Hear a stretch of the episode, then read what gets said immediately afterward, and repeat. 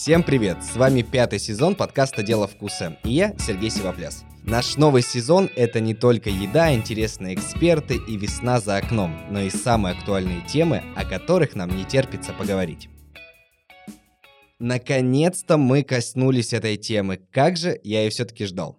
Можно пообедать в торопях и на ходу, или даже не успеть поужинать, но начать день нужно вкусно и сытно — как вы уже догадались, сегодняшний выпуск мы посвятим аппетитным завтракам. А подготовили мы его вместе с нашими партнерами из сервиса доставки Яндекс Еда. Кстати, теперь там можно заказать не только еду из ресторанов и кафе, но и продукты.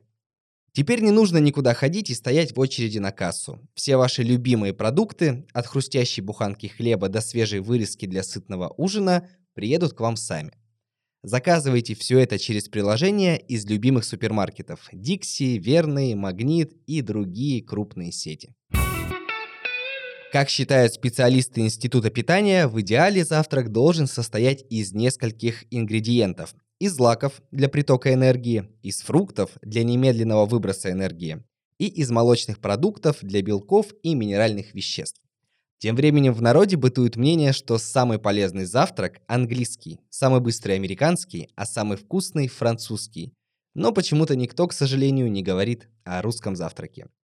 Но мы попытаемся разобраться, что вообще интересного происходит в мире завтраков, и поможет нам в этом Юрий Манчук, шеф-повар и совладелец гастрономического кафе «Чарли» из Санкт-Петербурга. Юрий, приветствую. Приветствую. А сейчас в большинстве кофеин, кафе и даже ресторанов можно найти завтраки. То есть вот они повсюду, можно найти подходящие для себя, но хоть убейте, я не помню, в какой момент жизни появилась эта мода на завтраки в заведениях. Может быть, вы мне подскажете с высоты своего опыта и по тому, что вы сами делали и делаете. Ну, на самом деле, да, это сейчас такой, знаете, э, очень хороший тренд э, делать завтраки, делать вкусные завтраки, да, там, ну, опять же, у нас в Петербурге это вот буквально года два такая нормальная началась история про то, что люди начали ходить на завтраки, но все равно, на мой взгляд, это привезли там люди из столицы, да, у них намного это раньше началось, там банально, как все говорят в этом бизнесе, что Питер немножко отстает на 5 лет от Москвы, именно то, что там начинает популярность, у нас приходит через 5 лет, да, и вот сейчас настало, так сказать, наше время завтракать. И вы завтракаете. И мы завтракаем, да. На самом деле, много заведений появилось уже, кто открывается специально на завтраки, да, мы как бы пять, пять лет назад открылись, не попали сразу в первую волну, да, не получилось у нас, так сказать, там быть такими, знаете, родоначальниками-основателями, но спустя вот три года мы как бы плотно качая, продолжая качать, мы наработали свою публику и очень хорошо, и очень много ресторанов, опять же, смотрят, видят и открывают, делают, опять же, это Зайдем с того, что завтраки это не просто яичница и омлет, да, это может быть что-то намного более интересное, вкусное, и не, нужно не просто идти вечером в ресторан, чтобы насладиться каким-то там интересными сочетаниями вкусов. Завтраки для этого тоже очень прекрасное время. Вот у нас, например, есть 13 видов крупных, ну, именно каш, которые мы делаем, да, и никто в городе такое количество не делает. Ну, так что тут такое, знаете, еще не паханное поле, где можно развиваться, развиваться и развиваться. Я иногда немножко переживаю, наверное, за владельцев заведений, там, кофеин в большинстве своем, когда прихожу и вижу низкую цену на завтрак. Ну, то есть условно, кружка кофе стоит там 200 рублей, а можно позавтракать там за 220, где есть и кофе, и там и сырники, и что-то еще. Объясните мне, как владелец заведения, как человек из сферы, ну неужели это выгодно брать там количеством завтраков, которые вас купят, и там или на чем-то другом зарабатывать при такой низкой цене на завтрак? Ну, в основном, когда делают такие типа истории, как комбо, да, кофе и сырники за 220, за 250, а, это больше, знаете, человека-поток, да, пытаются наработать на обороте. Поэтому, как бы, история тоже хорошая, интересная, но мы так не делаем. У нас есть, а, опять же, ну, комбо мы не делаем, да, историю мы делаем, как бы, такие основные. Хорошая порция завтраков. Цена низкая, да, но, опять же, себестоимость у тебя, как бы, составляет, как бы, яйца, там, масло, да, все постоянно растет, потому что, когда мы начинали, яйцо стоило, там, 4 рубля, а сейчас оно стоит 9,90. Опять же, да, но Вопрос того, что вырезка стоит дороже, чем яйца и хлеб, тут поэтому ты можешь держать какую-то такую определенно хороший кост для, для, для человека, чтобы он там за 500-600 рублей, как бы там, ну, начиная даже от 300, позавтракал и начал свой день интересно, хорошо. Ну, вот, поэтому на завтраках можно зарабатывать, проблем в этом нет. Это нужно просто грамотно считать. А, такой момент. Бывают заведения, которые я обожаю за то, что они, допустим, сами делают сырнички. Приходишь, видно, что они не идеально ровные, где-то, может быть, даже какой-то там комочек проскакивает, но, блин, зараза, вкусно, как у бабушки или у мамы. А бывает, бывают заведения, где приходишь, там вот эти идеальные маслянистые жирные шайбочки, которые они продают по той же цене. Вот опять же, как человек из сферы, как владелец заведения, объясните мне, неужели настолько сложно приготовить самим сырники, что народ недобросовестно покупает эту заморозку и кормит людей.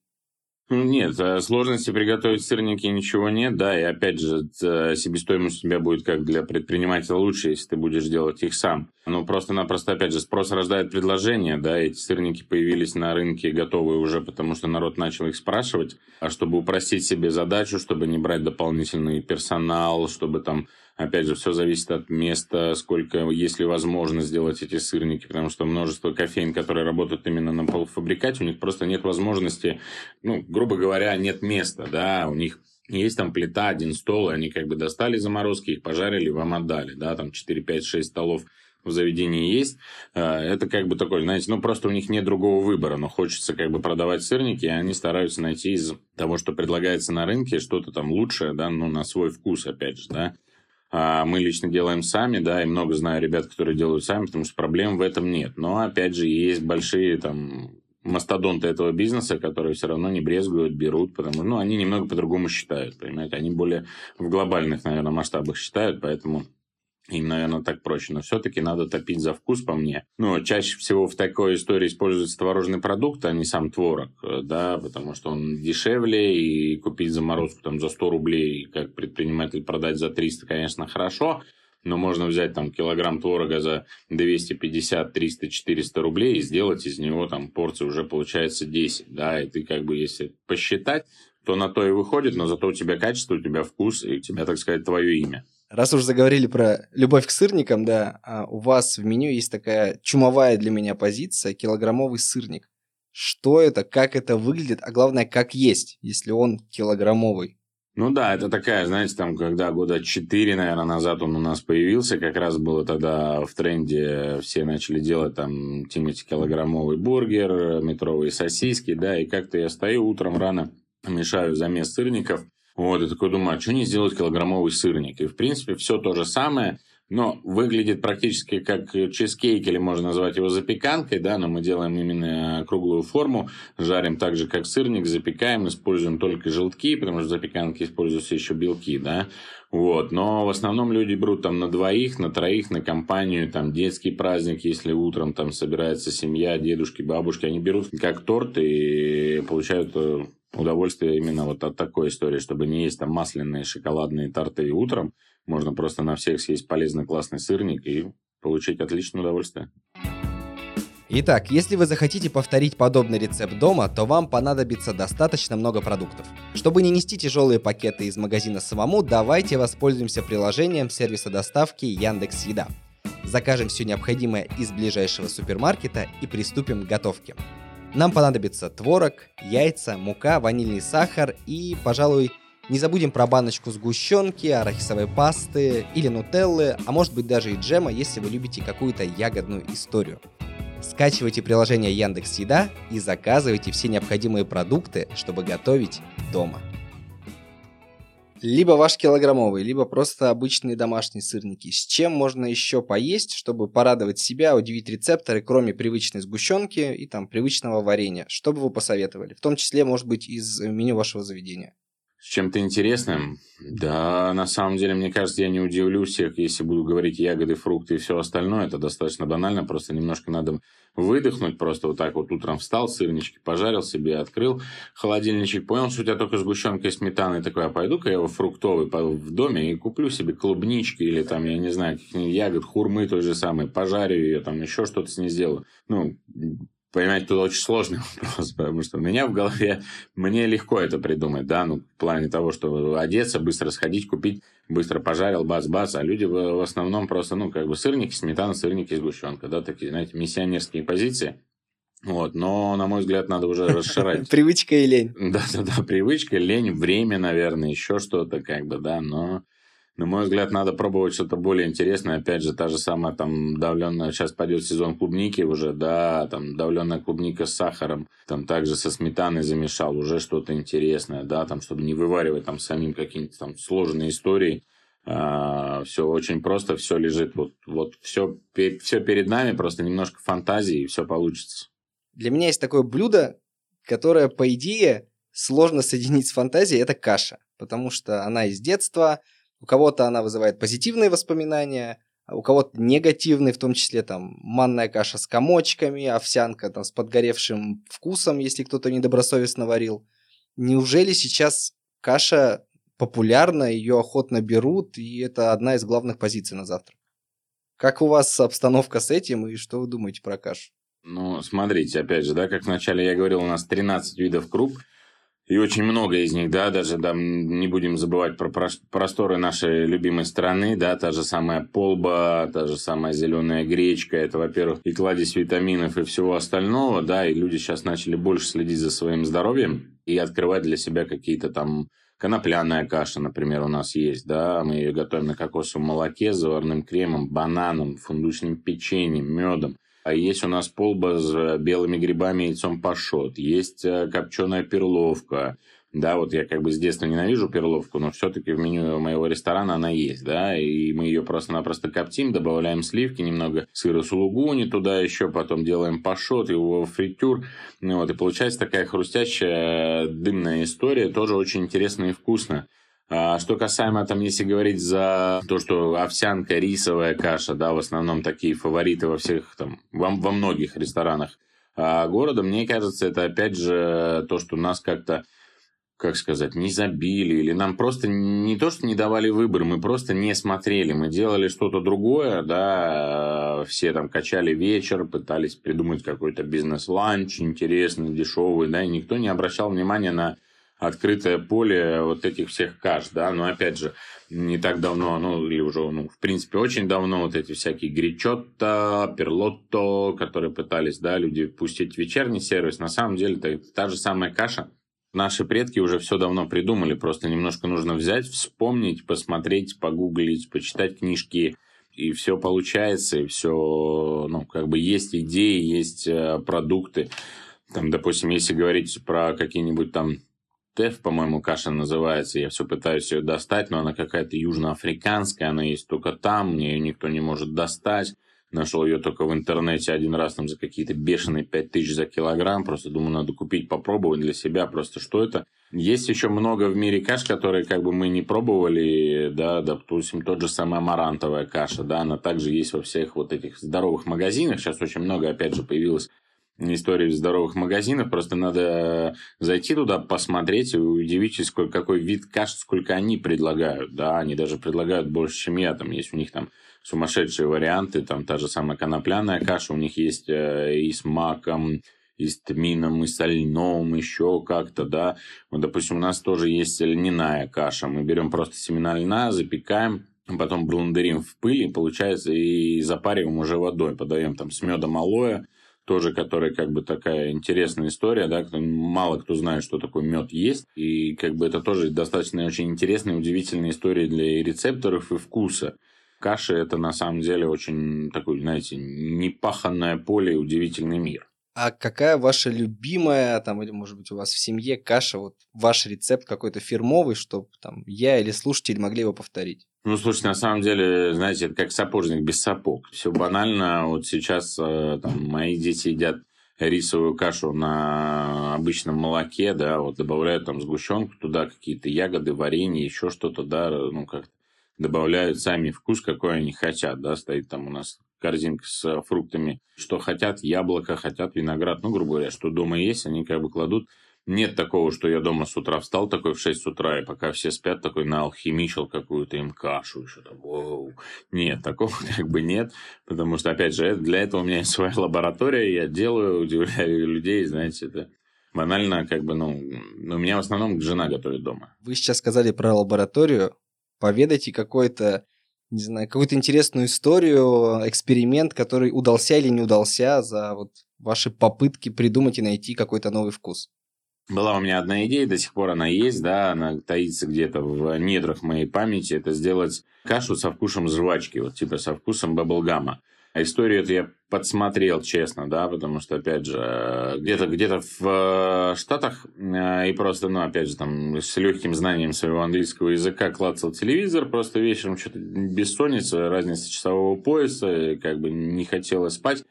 Клацал, увидел, э, как какой-то повар делает, варит жвачки, и потом это добавлял, я не помню, то ли он соус на бургер это добавлял, то ли еще куда-то. Ну, они же там тоже так все у них в порядке с фантазией.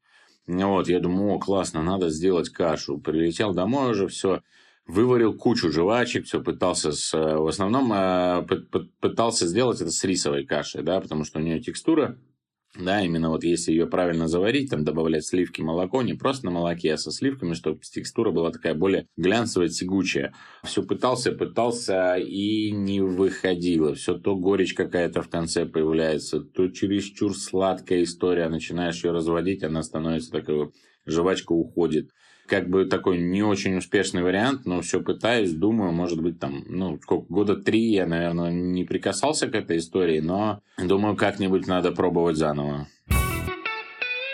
Про кашу поговорили. Яйца. Вроде бы понятная вещь, э, все умеют их вроде как умеют готовить. Но давайте какой-то вот такой чек-лист соберем для людей, которые любят там жарить, варить яйца и делать что-то с ними еще. Вот давайте с жареных начнем. Идеальная глазунья.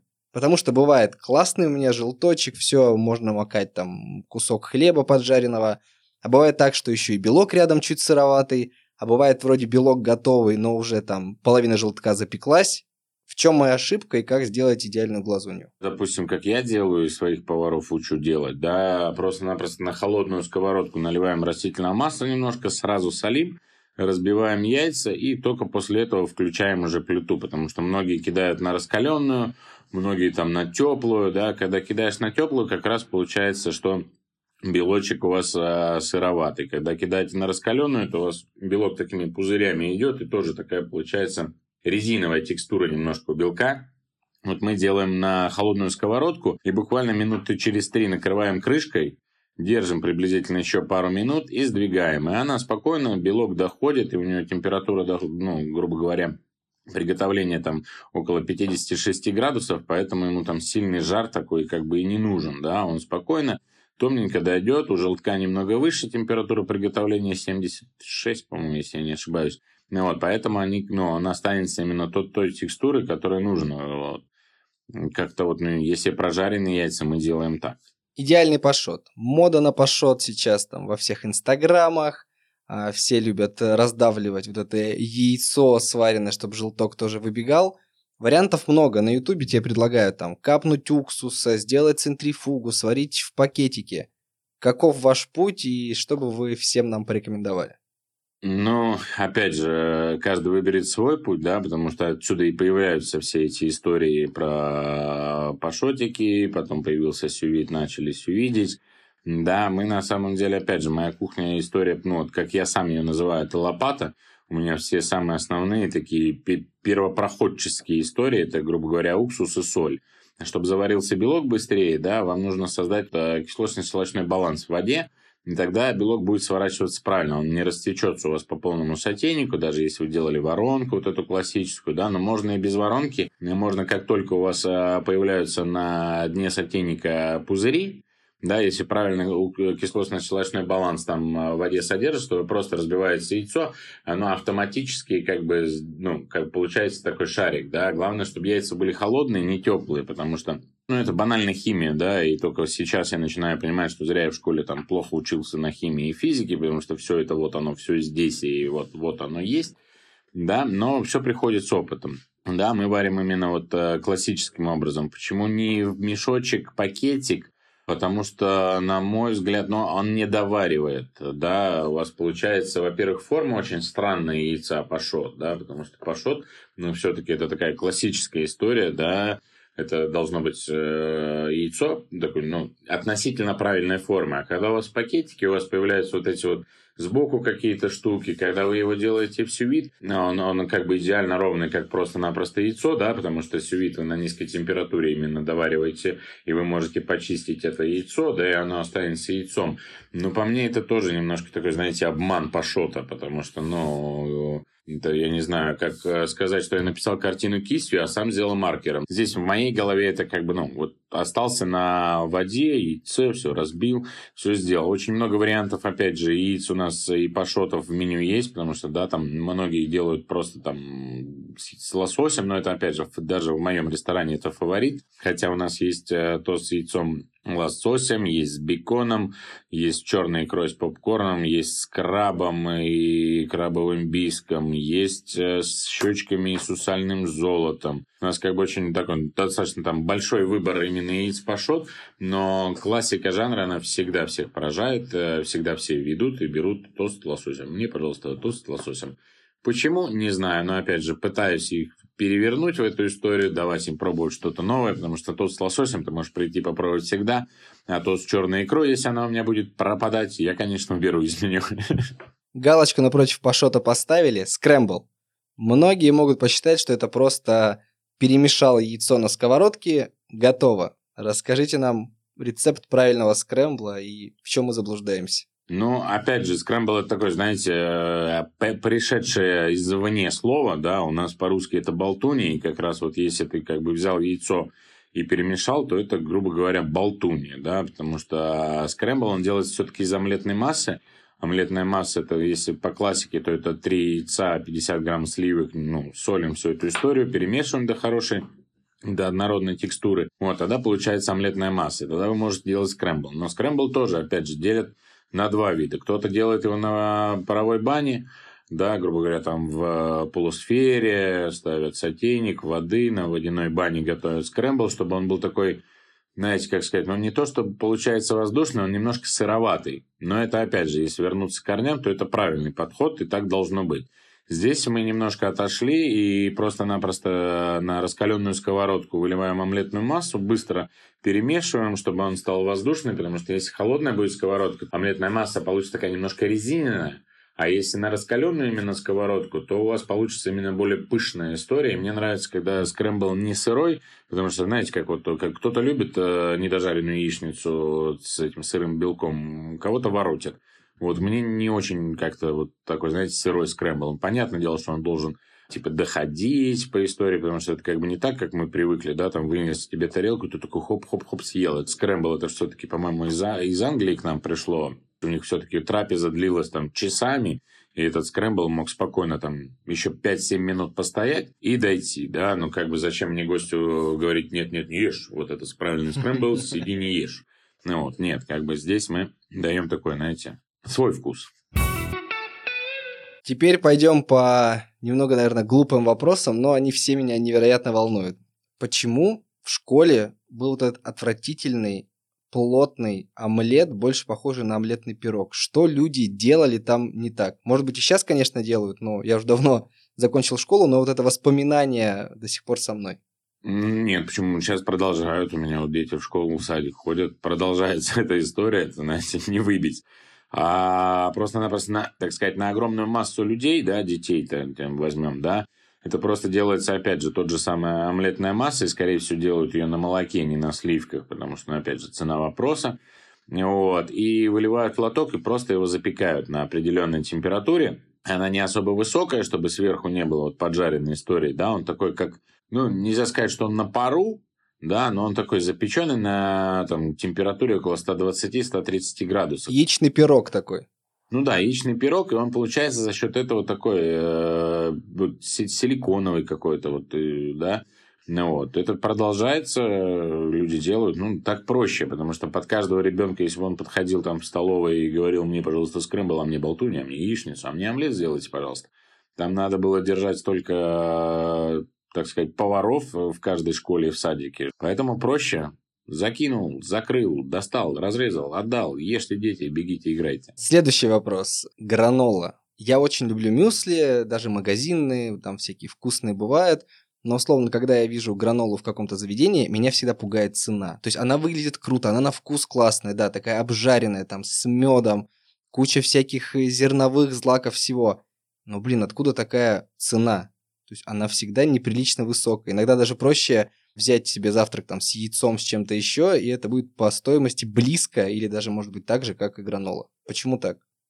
Ну, не знаю, где вы ели гранолу, что она как бы выше ценой, да? Но, опять же, если вот мы также тоже делаем сами гранолу, да, понятно, там овсянка – это одно из самых дешевых, что там есть, потому что дальше ты добавляешь туда грецкий орех, чтобы не горчило, тебе нужно брать хороший грецкий орех, хороший грецкий орех стоит хороших денег, да, изюм туда идет, и это все, ну, в совокупности, когда ты складываешь, достаточно высокая себестоимость у гранолы получается, плюс тебе надо положить еще какой-нибудь вкусный йогурт, его добавить еще какими-то вкусностями, Здесь э, от того, что это не массовое производство, отсюда получается высокая цена, потому что в магазине, когда там это миллионными пачками готовится, понятно, для них там сырье одних денег стоит, а когда ты берешь там килограмм грецкого ореха в неделю, тебя даже не видят на этом поле, да, и никто не будет тебе давать специальную цену под продукты. Отсюда и складывается, что это, ну, как бы, это, опять же, предприниматель такой же человек, как и все, и, возможно, даже могу сказать честно, что дешевле купить грецкий орех хороший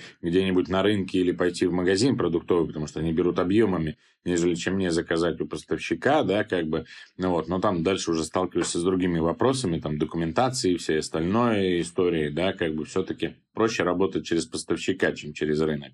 Поэтому, ну, это, опять же, история интересная, и тоже мне кажется, что она пришла вот а, из серии, когда вот это все за здоровье все начали бороться, да, и поняли, что нужно столько-то углеводов, столько-то жиров получить утром.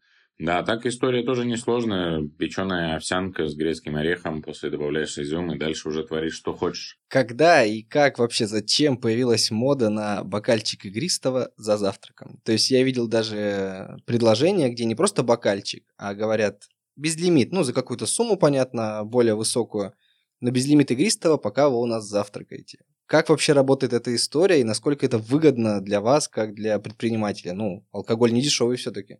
Не дешевый, но мы пять лет назад, когда открывались, мы взяли такую нишу для себя, да, и мы по-прежнему угощаем бокалом игристого на завтрак. Многие начали тоже это делать, кто-то делал, убрал. Мы как бы остались на своем, сказали топим, значит топим. Вот, история интересная, хорошая, да, опять же, там, кого-то привлекает именно так, такой маркетинг, да, что ты как бы вот за любой завтрак получишь как бы бокал игристого. Плюс мы делаем завтраки целый день. У нас как бы можно даже вечером съесть пашот и выпить бокалчик игристого. Насчет безлимитного, ну, мы как-то пытались сделать каждый четверг, у нас была там определенная сумма, и как бы вы, выпей сколько хочешь. Вот. Э, история, не могу сказать, что рабочая, но да, привлекла, знаете, забавных людей, которые вот, ну, опять же, я бы был один из них, я бы тоже заплатил, сидел и пил, потому что у нас там четыре девочки выпили просто, по 5 или 6 бутылок э, игристого. Понятно, что там я потерял на этом денег, но как бы зато, опять же, это эмоции, такое, знаете, развлечение, да, но я бы тоже одной бутылкой не, не, не угомонился бы. Раз вы говорите, да, надо пить. Следующий тренд, который меня тоже удивляет, это мода на авокадо. Ну, то есть вот его не было, вот мы такие люди русские, где авокадо, по сути, и не растет, и раз все начинают есть за завтраком, красиво нарезать э, ломтиками, подавать как раз там к пашоту, к лососю.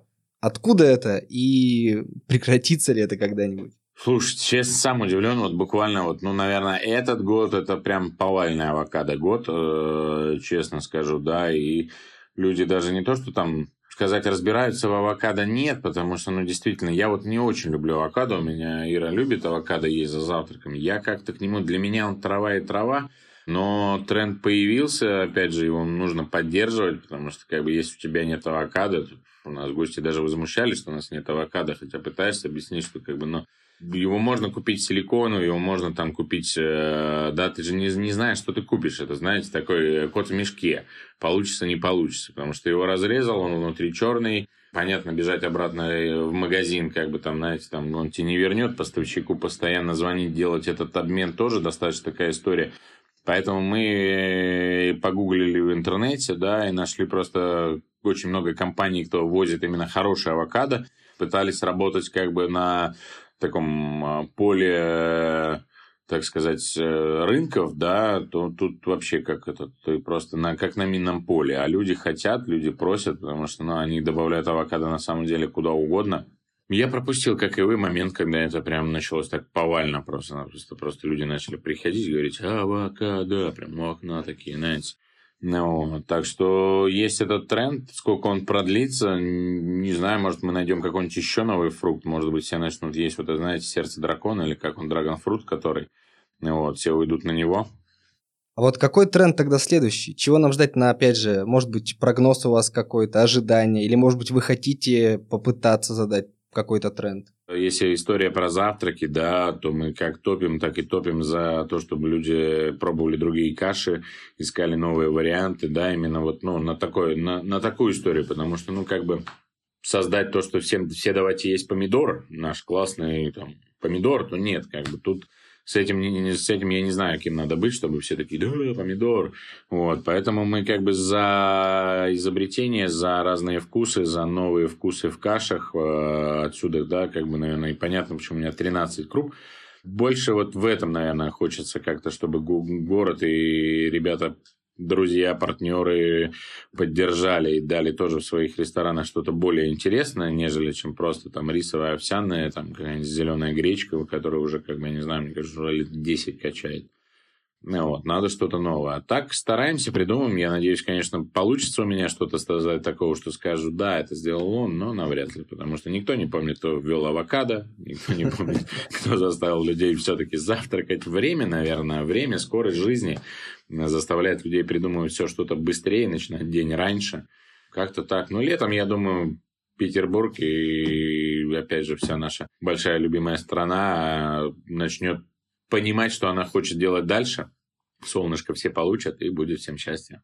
И напоследок, что бы вы посоветовали всем любителям завтраков, которые боятся экспериментировать? Ну, то есть человек любит там яичницу, или человек любит кашу, или сырники, но он боится вот попробовать как раз то, о чем вы говорили, там, с черной икрой что-то, попробовать какой-то другой вид каши. Что им делать?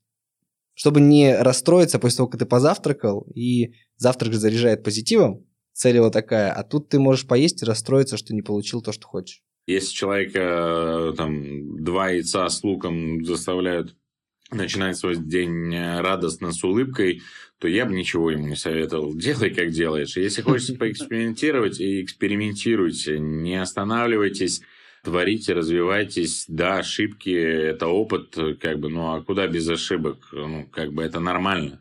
Да, можно расстроиться, поесть невкусно, как бы, ну хорошо, потерпите пару часов, поешьте еще раз. Юрий, спасибо, было круто. Сегодня мы говорили о завтраках, что готовить, как готовить и чем разнообразить утренний прием пищи. А помогал нам разобраться во всех нюансах Юрий Манчук, шеф-повар и совладелец гастрономического кафе «Чарли» из Санкт-Петербурга. Слушайте наш подкаст на Яндекс Музыке, Казбоксе, в Apple подкастах и на любых других платформах, где вы привыкли это делать. Ставьте оценки, пишите комментарии, подписывайтесь и ждите следующий выпуск «Дело вкуса» уже через неделю. Услышимся!